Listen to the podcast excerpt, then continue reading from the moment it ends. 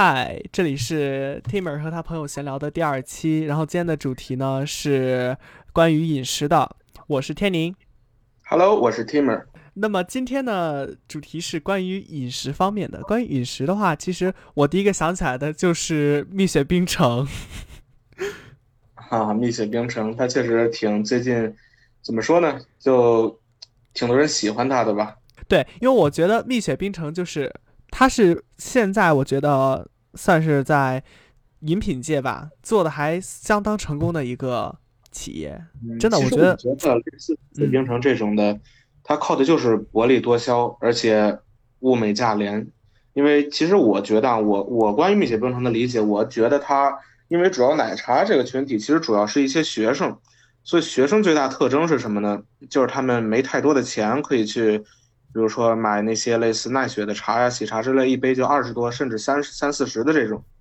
但而而蜜雪冰城呢，它一杯只要不到十块钱的价格，我觉得，因为我也是学生嘛，所以我可能会，比如说买买饮品之类的，我可能就会选择蜜雪冰城。天宁，你呢？啊，我觉得其实就是得看你自己的需求吧，因为蜜雪冰城的话，它是一个很好的一个饮品，但是其实如果你愿意的话，可以。就是追求一些比较更好的一些饮品，我觉得也是不错的。就是比如你像喜茶呀那些高端茶饮，就那些我觉得，就是你也可以。如果你作为学生的话，其实如果你真的很喜欢喝，然后你可以去自己去喝一些。但是我觉得还是要根据自身情况啊。但我觉得那些是真的做的也是相当不错的一些茶饮吧。对，其实你如果从专业程度上来。就是专业程度上，或者就是就事论事的说，这个茶到底好不好喝？我觉得蜜蜜雪冰城跟什么喜茶、奈雪的茶是没法比的，毕竟成本摆在那儿呢。但是其实 我个人啊，我对于喝这些饮料的要求还在于啊可口就行。其实我没有对它有这么多的追求之类的。不过我确实喝蜜雪冰城和喝什么喜茶之类，一口就能发现这两个的差距。但是就这样一来。怎么说呢？蜜雪冰城它干净呀，所以就单凭它的价格和干净，我可能觉得，就就以我的经济水平啊，我可能还会多选择蜜雪冰城一点。对，然后就是我觉得很有意思一点，就是你有没有看那个新闻，就说那个西单大悦城奈雪的茶那个事情？哦，那个我看了，那个我看了。啊，对，就他那个不就是说好像是做卧底，然后进去就发现。啊！你们这个东西它不合格。这种文章它都是有针对，还有到它都是有目的性的来登刊这些文章。他如果没有目的的话，如果蜜雪冰城跟他毫无瓜葛，他为什么要故意去黑这个呢？嗯，就我觉得，因为他不是那个央视发的嘛，所以我觉得可能还相对权权威一些。不过我觉得其实。他如果真的有问题的话，因为他不是说了吗？就是你像那个奈雪的茶，它真的不是第一次出事儿了。它二零一九年的时候，呃，也有类似的事情。所以我觉得，其实很多时候卫生这个东西真的很重要，不是说你卖的火，然后或者你的饮品做的好啊，就能怎么怎么样。这个其实这是我在想的一个问题。毕竟它全国开了这么多家分店嘛，就算无论是蜜雪冰城还是喜茶奈雪的茶。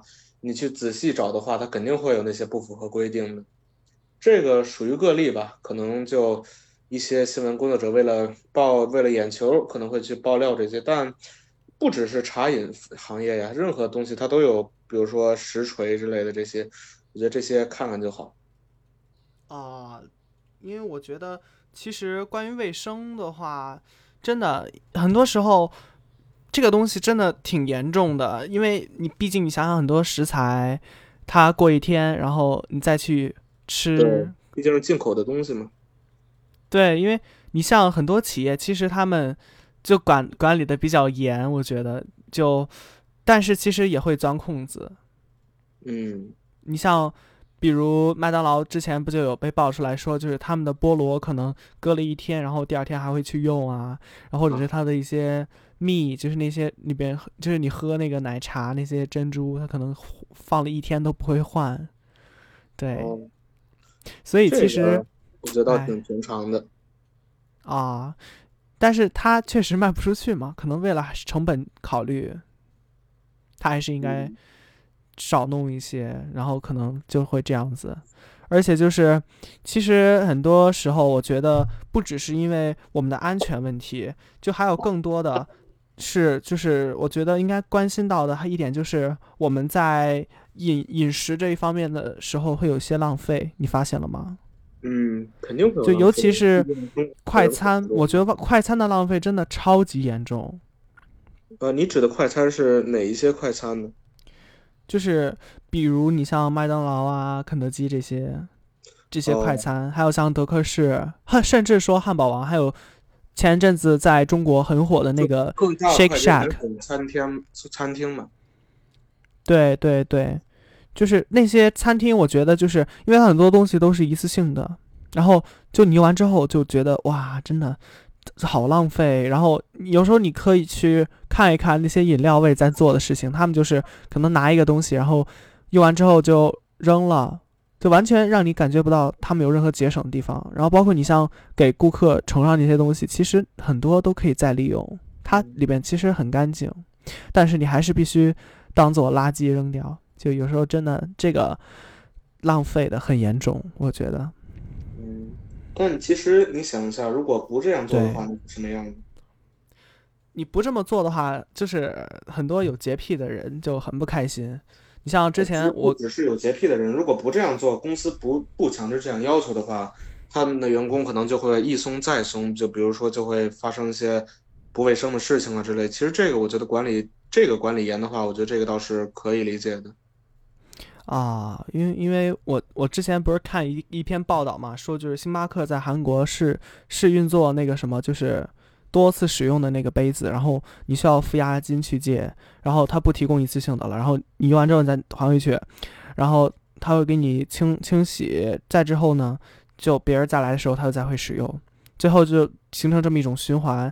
那我觉得很多人其实不接受这个，因为他觉得首先疫情期间这个东西本来就是不卫生嘛，对吧？因为一次性的东西它最方便一点就是卫生对，因为你洗的时候，你可能也不见得干净，但是它它可以强调了这一点。比如你包括去餐厅的时候，你去用一些碗筷，可能并不是很干净的，但它麦当这个星巴克呀，它故意强调了这一点，就可能让人感觉不太舒服。我觉得，嗯